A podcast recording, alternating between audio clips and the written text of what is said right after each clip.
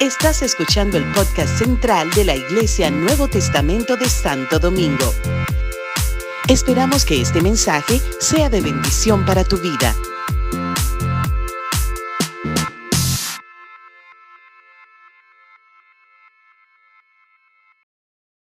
Dios bendiga, amada iglesia. Qué lindo estar en casa, ¿verdad? Qué bueno estar aquí. Es un gozo siempre poder visitarles, ¿verdad? Y cuando llego, pues me siento, somos familia, eso es, somos, ¿verdad? La iglesia de Cristo. Amén. Y llegamos aquí, nos sentimos en casa y brincamos con ustedes y danzamos y lloramos. Entonces, pues qué gozo, qué gozo, ¿verdad? Y hoy, pues como ya dijo el pastor MacDiel, me acompaña un grupo de la iglesia de Puerto Rico, del Nuevo Testamento.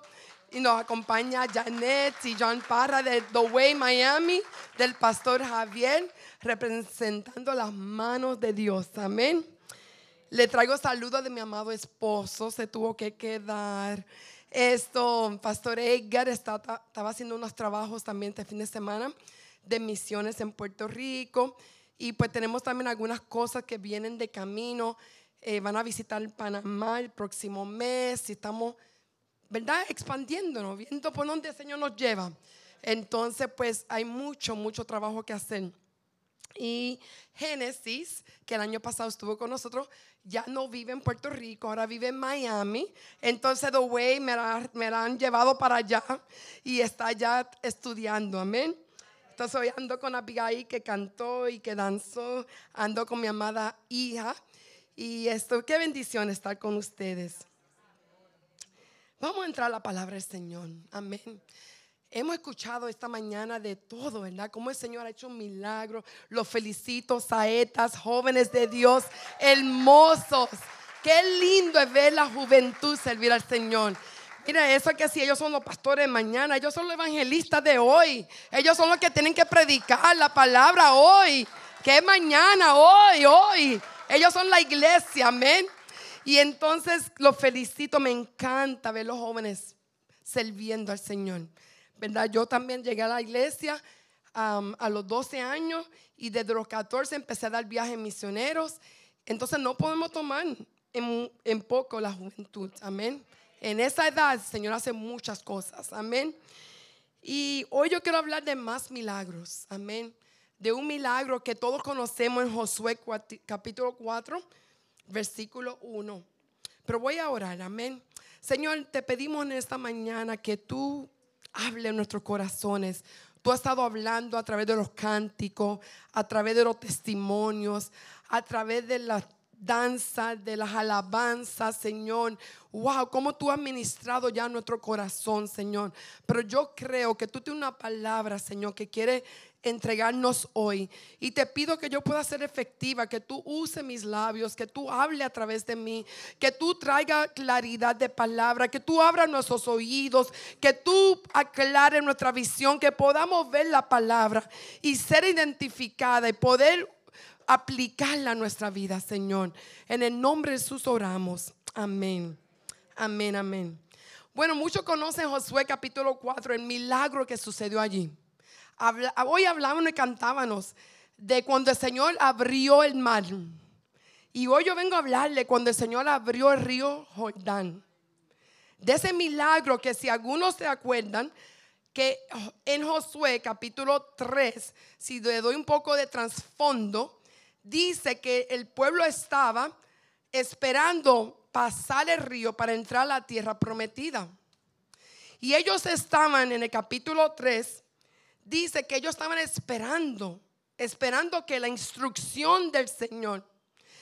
Y dice que Josué se levantó y dijo, hoy levantémonos y consagrémonos. Porque por este camino nunca hemos caminado. Hay caminos que nunca hemos caminado. Caminos que no conocemos. Cosas nuevas que estamos experimentando. Pero el Señor le dijo a Josué, levántate, levántense iglesia conságrense hoy. Que algo grande voy a hacer mañana en ustedes. Amén. Algo grande. Entonces todo el pueblo dice que se levantó, se consagró y esperó. Y Josué le dijo, cuando el arca comienza a moverse, usted sigue en el arca. El arca es la presencia de Dios. Si la presencia de Dios no va con nosotros, para ningún lado queremos ir. Amén. Y entonces ese es el trasfondo. Ellos estaban consagrándose, esperando. Sabemos que ya el pueblo de Israel habían pasado 40 años allí en el desierto. Había pasado muchas cosas. Había muerto hasta una generación, ya hasta una generación nueva que se estaba levantando. Entonces, con eso en mente, en el capítulo 3 dice que cuando el Señor, ¿verdad? Dio la orden, ellos levantaron y tomaron, dice que cuando los, dice que el río estaba en su punto de desborde. En otras palabras, cuando más alto estaba el río. Estaba desbordándose. Pero dice que cuando los sacerdotes tomaron esa, esa arca y se pararon, dice que cuando los pies, que tenían que ellos pararse en el río. Y cuando los pies de los sacerdotes pisaron ese río, ¿qué pasó? Se abrió. El río se abrió. Las aguas se dividieron. Y dice que el pueblo de Israel pasó al otro lado, en seco. Mientras los sacerdotes estaban allí con el arca en medio del río. Ellos cruzaron, cruzaron y no fueron dos o tres personas. Eso eran 40 mil hombres. Decían que de eso pasaron al otro lado. Yo no, yo no sé cuánto tiempo fue eso, pero eso no fue ni 10 minutos, ni 15 minutos. Yo me imagino que a saber Dios si eran días, yo no sé. Horas, no sé, no sé. Pero fue mucho tiempo. Porque no creo que, bueno, andó con, somos 16 y pasar, ya escucharon, ¿verdad? Todas las cosas. Tuvimos como 3 o 4 horas para pasar 16 de nosotros por aduana, imagínate. Se imagínese el pueblo de Dios pasando ese río. Pero allí estaba el arca del Señor. Eh, allí en el medio del río, la presencia del Señor. Y ellos cruzaron. Y cuando llegaron al otro lado, el gran milagro de que habían entrado a la tierra prometida. Pero Dios le da unas instrucciones. Y allí nos trae al capítulo 4. Y el título de mi mensaje, si alguno quiere, ¿verdad? Le puse piedras de testimonio piedras de testimonio. Dice que cuando toda la gente acabó de cruzar el Jordán, el Señor habló a Josué diciendo, toma del pueblo doce hombres, uno de cada tribu, y mándales diciendo, tomen de un medio del Jordán, del lugar donde están firmes los pies de los sacerdotes, doce piedras, los cuales llevarán con ustedes y las pondrán en el lugar donde han de pasar esta noche. Josué llamó a los doce hombres a quienes había designado entre los hijos de Israel, uno de cada tribu, y le dijo a Josué, pasen delante del arca del Señor su Dios hasta la mitad de Jordán. Los mandó a regresar al Jordán, de donde el Señor los cruzó. Y cada uno de ustedes tome una piedra sobre un hombro, su hombro, conforme al número de las tribus de los hijos de Israel. En otra palabra, una piedra representando cada tribu y decir, y dice, para que esto sea señal entre ustedes. ¿Por qué? Para que sea señal entre nosotros. Y cuando sus hijos le pregunten en el futuro diciendo, ¿qué significa para ustedes estas piedras? Esa es la pregunta. ¿Qué significa para ustedes estas piedras?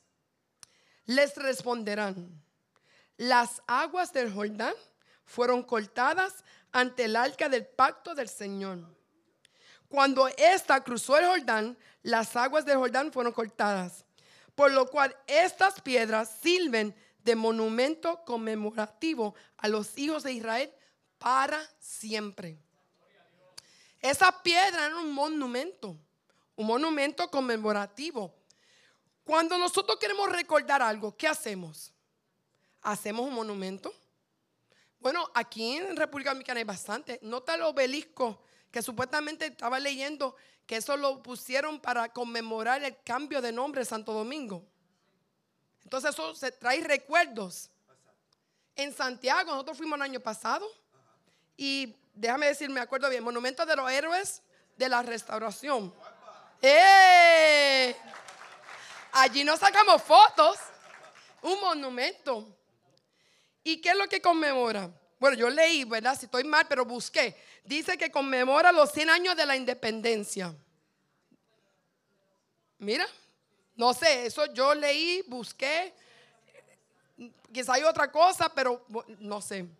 Pero está conmemorando algo. Cuando usted va allí es porque usted está haciendo un recordatorio de algo que sucedió.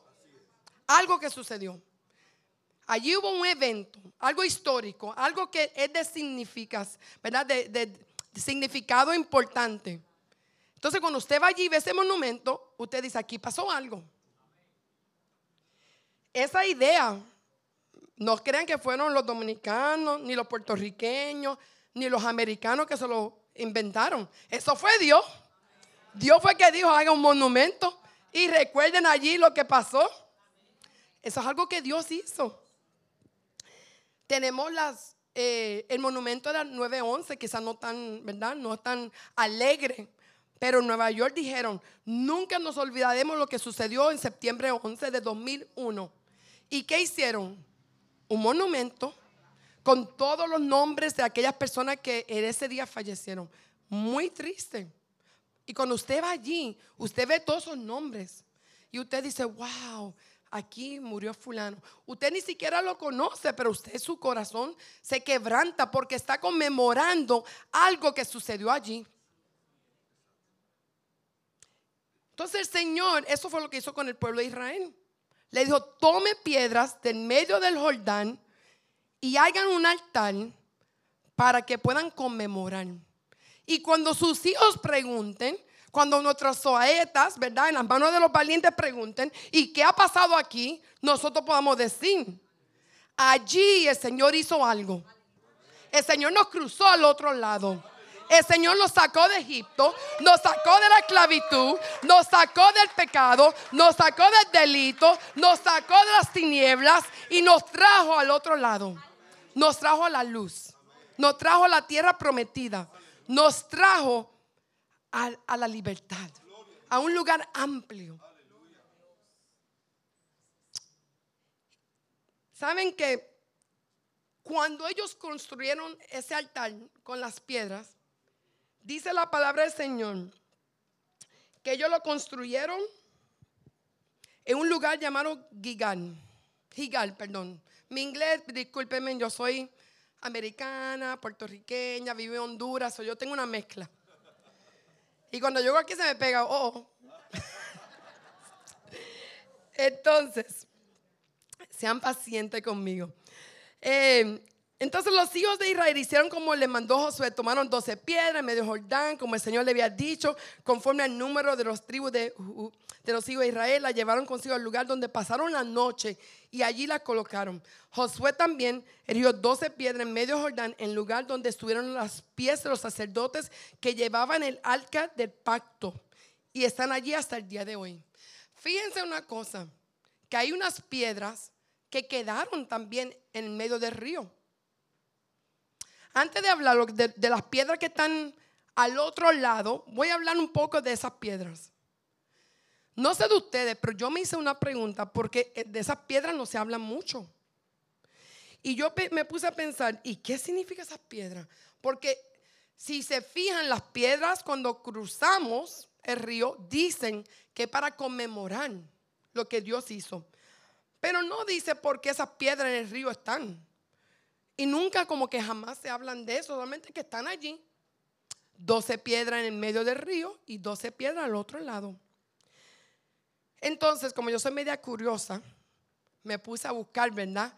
¿Qué significaba eso y, por qué esas piedras están sumergidas en esa agua y nunca se vuelve a hablar de ellas? Están allí. Y encontré unos versículos, ¿verdad? Que pienso que puede tener algún significado. En Oseas 5:10 dice, los príncipes de Judá fueron como los que pasaron los linderos. Derramaré sobre ellos como agua mi ira. Esas piedras se quedaron allí. Salmo 18, 16 dice, envió desde lo alto, me tomó, me sacó de las muchas aguas.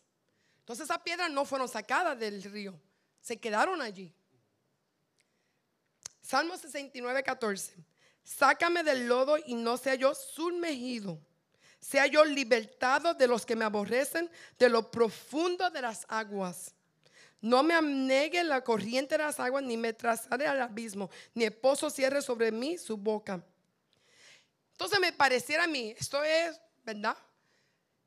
Pareciera como que esas piedras que están en medio del río no representan lo que no cruzaron el río. Lo que se quedaron en el medio del río, enterrada en esa agua.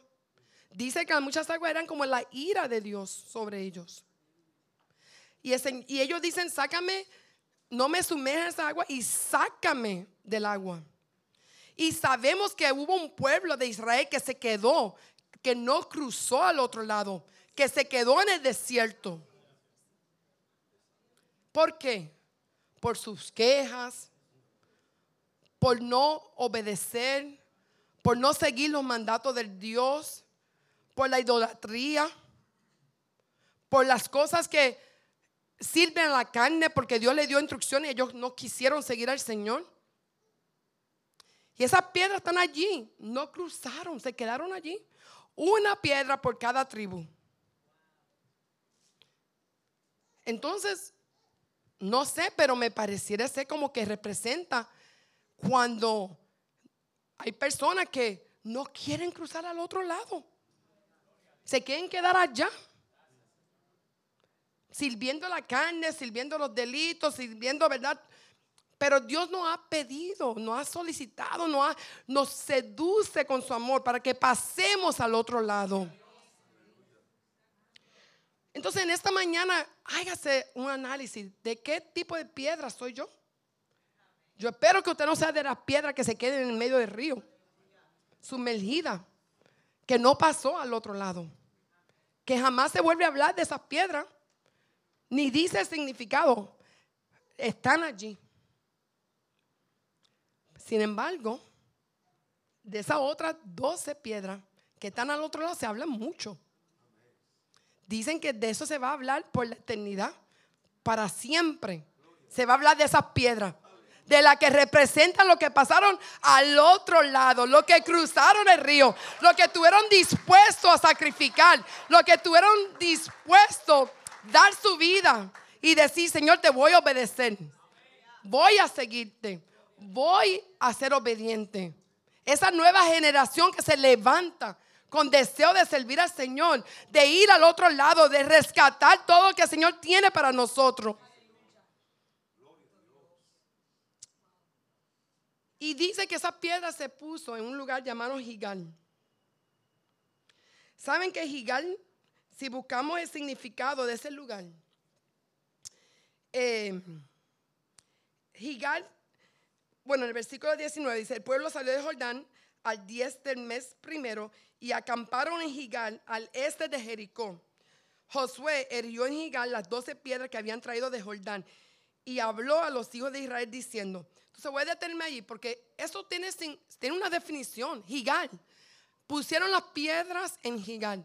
Y cuando nosotros pensamos a ver lo que significa Gigal, Gigal es un lugar donde, su, donde Jehová y su pueblo instalaron el primer campamento en la tierra prometida. Cruzaron al otro lado. Es un lugar ceremonial. Se está celebrando la victoria.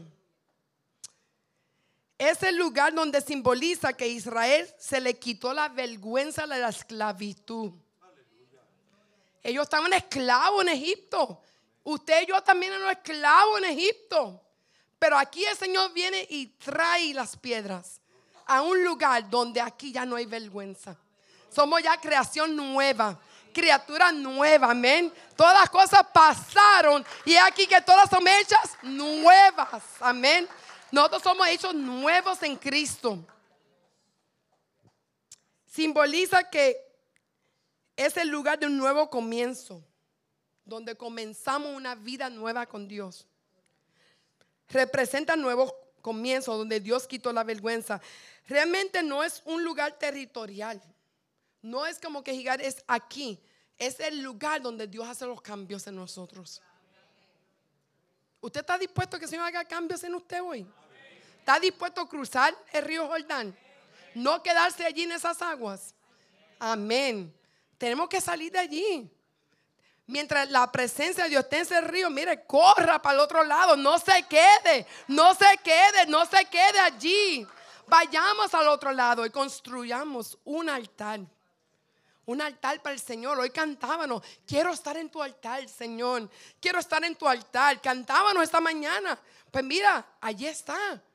Gigal, donde Dios quita la vergüenza, donde Dios nos cambia, donde Dios nos da nuevos comienzos. Amén. En ese lugar es que el Señor nos quiere traer.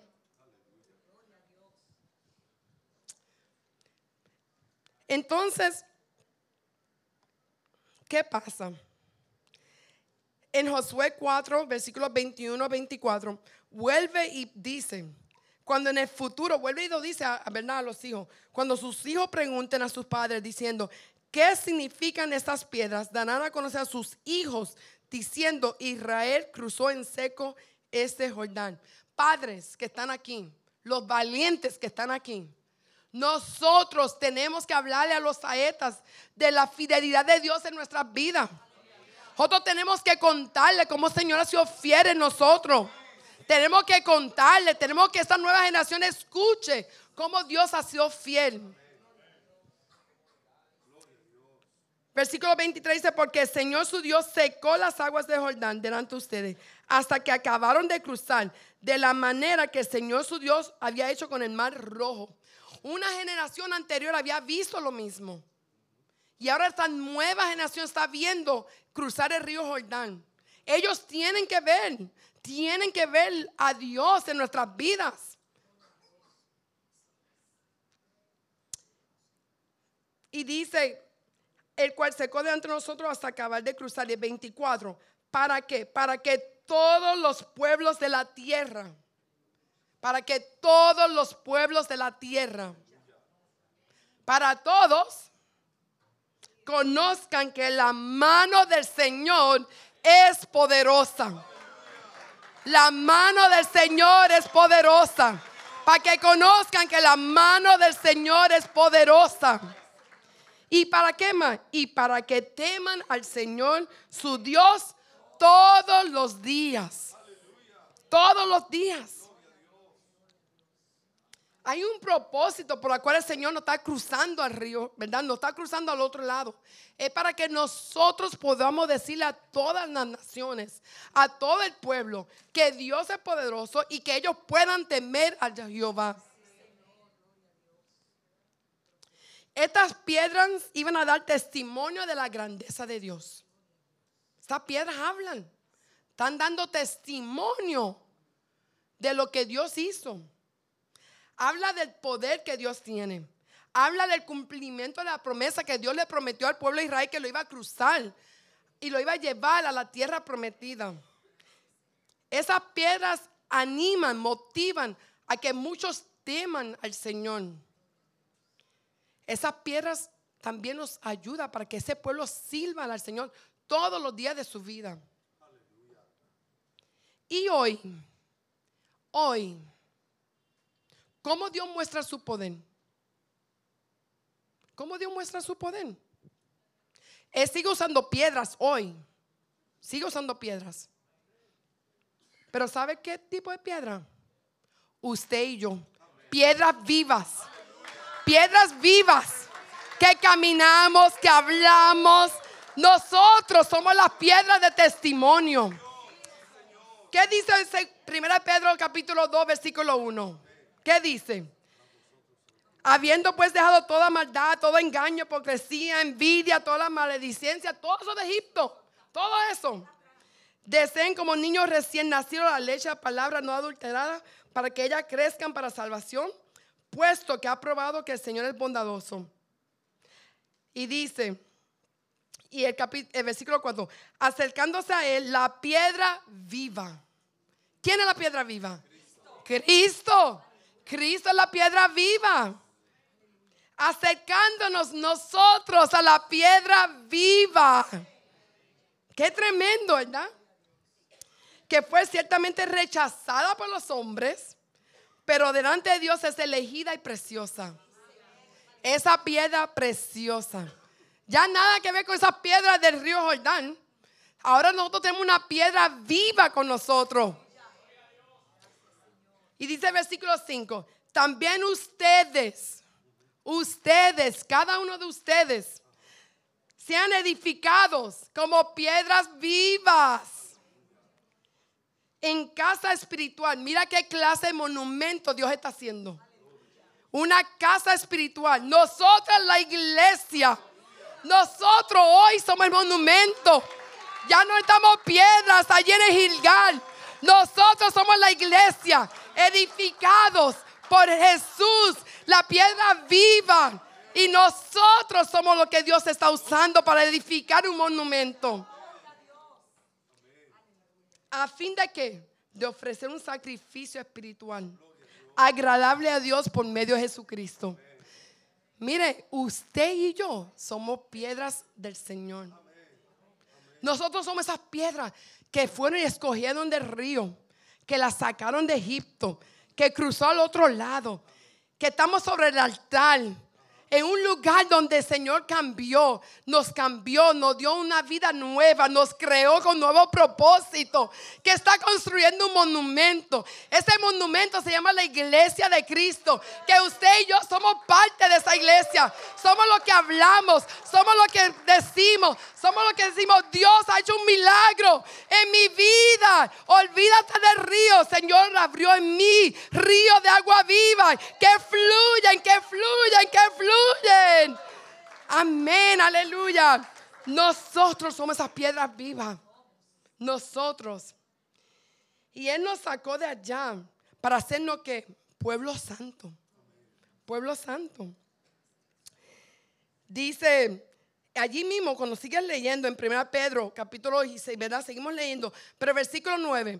Pero ustedes son linaje escogido, real sacerdocio nación santa, pueblo adquirido, para que anuncien las virtudes. Entonces, ¿somos piedras o no somos piedras? Estamos anunciando qué? Las virtudes de Dios, los milagros de Dios, la fidelidad de Dios, las promesas de Dios. Nosotros somos piedras de testimonio que cuando caminamos la gente nos ven y dicen allí está Dios. Mira lo que Dios ha hecho, mira lo que Dios ha hecho. De aquel que los ha llamado de las tinieblas a la luz admirable. De Egipto a la tierra prometida. Ustedes en el tiempo pasado no eran pueblo, pero ahora son pueblo de Dios. No habían alcanzado misericordia, pero ahora han alcanzado misericordia. Amados, yo les exhorto como peregrinos y extranjeros que se abstengan de las pasiones carnales que combaten contra la vida. Mira, tienen que combatir con eso, tienen que luchar. Tenemos que luchar porque no queremos ser de las piedras que se quedan en aquel río. Queremos ser de las que cruzaron, de las que cruzaron y tuvieron un altar. Amén. Tengan una conducta ejemplar entre los gentiles para que en lo que ellos los calumnien como malhechores, a ver las buenas obras de ustedes glorifiquen a Dios en el día de la visitación. Qué tremendo. Yo no sé de usted, pero a mí esta palabra a mí me, me motivó tanto. Yo dije, wow, Señor. Entonces ya tú no usas monumentos de piedra, de cosas, de arena, de cemento. Tú, nosotros somos, yo me imaginé, como no sé si aquí le dicen billboard, eh, los anuncios que hay en, las carreteras. Vallas, le dicen aquí. Pues yo dije, soy una valla caminante. Soy, estoy anunciando, estoy anunciando las buenas obras, las buenas nuevas del Señor. Cuando yo camino, la gente tiene que ver que el Señor hizo un milagro en mi vida que el Señor restauró mi familia, que el Señor sanó, que yo no podía tener hijos por 12 años. Hoy mira, mis hijas cantan, alaban al Señor, el milagro de Dios, lo que Él ha hecho, amén. me encantó saber que yo era una piedra de testimonio, una piedra caminante. Entonces, en esta mañana quiero motivarles, quiero motivarles a que analicen su vida, analicen qué tipo de piedra estoy siendo. Ojalá que no seamos de las piedras que estamos en el río, esas piedras de tropiezo que se quedaron allí. Que seamos de las piedras vivas que Dios está utilizando para edificar su iglesia. Que seamos, porque mire, cada piedra es importante. No hay ninguna que pueda estar fuera del lugar. Se cae el edificio. Todas las piedras tienen estar allí conectadas a la piedra viva que es Jesucristo. Eres la piedra angular de este edificio. La piedra angular de esta iglesia. Y cada uno de nosotros somos una piedra viva. Que allí estamos conectándonos, construyendo, edificando para que el reino de Dios sea extendido. Entonces yo lo quiero motivar. Que ustedes piensen Analicen su vida hoy.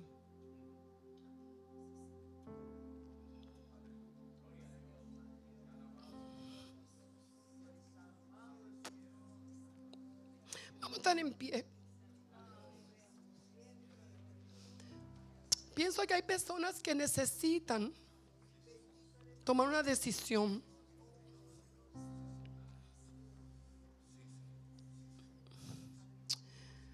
Tienen que analizar, pensar, ¿qué tipo de piedra estoy siendo yo?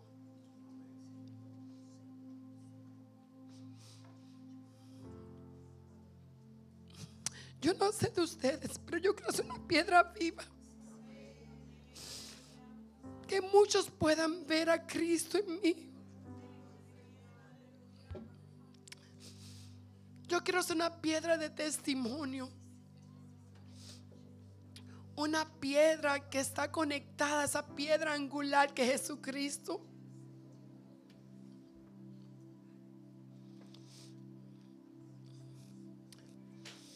Si alguno necesita hoy una tomar una decisión, quizá usted se encuentra a un lado del río, ni siquiera ha tomado la decisión de empezar a cruzar. Hoy es su día.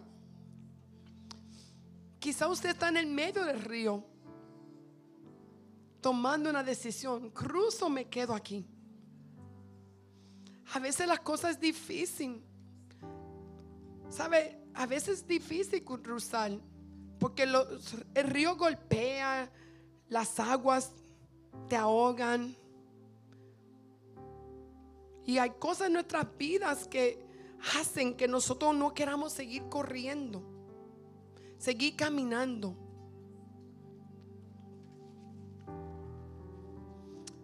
Pero Dios dice que Él estará con nosotros.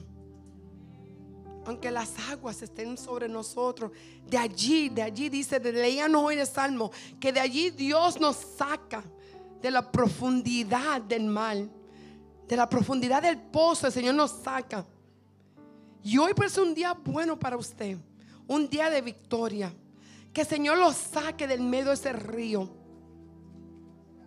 Y que usted pueda llegar al otro lado. Los invito a que tomen ese paso. Y quizá usted ya cruzó. Pero aún no está sobre el altar. Quizá usted ya está al otro lado. Pero no no ha puesto su vida sobre el altar. No la ha rendido totalmente al Señor. No le ha dicho, Señor, aquí estoy. Úsame como una piedra viva. Úsame como una piedra viva. Y quizá usted necesita decir, Señor, estoy sobre el altar hoy. Tómame. Úsame. Que yo pueda hablar que yo pueda caminar, que yo sea tu monumento, que Dios nos pueda exponer como un trofeo, donde podemos hablar de los milagros, de los testimonios del Señor en nuestra vida. ¿Por qué? Porque dice que para dar gloria al Señor, para que muchos conozcan que Él es poderoso. y que muchos puedan temer a Él. Entonces lo invito a que pasen. Y Pastor Magdiel, ven.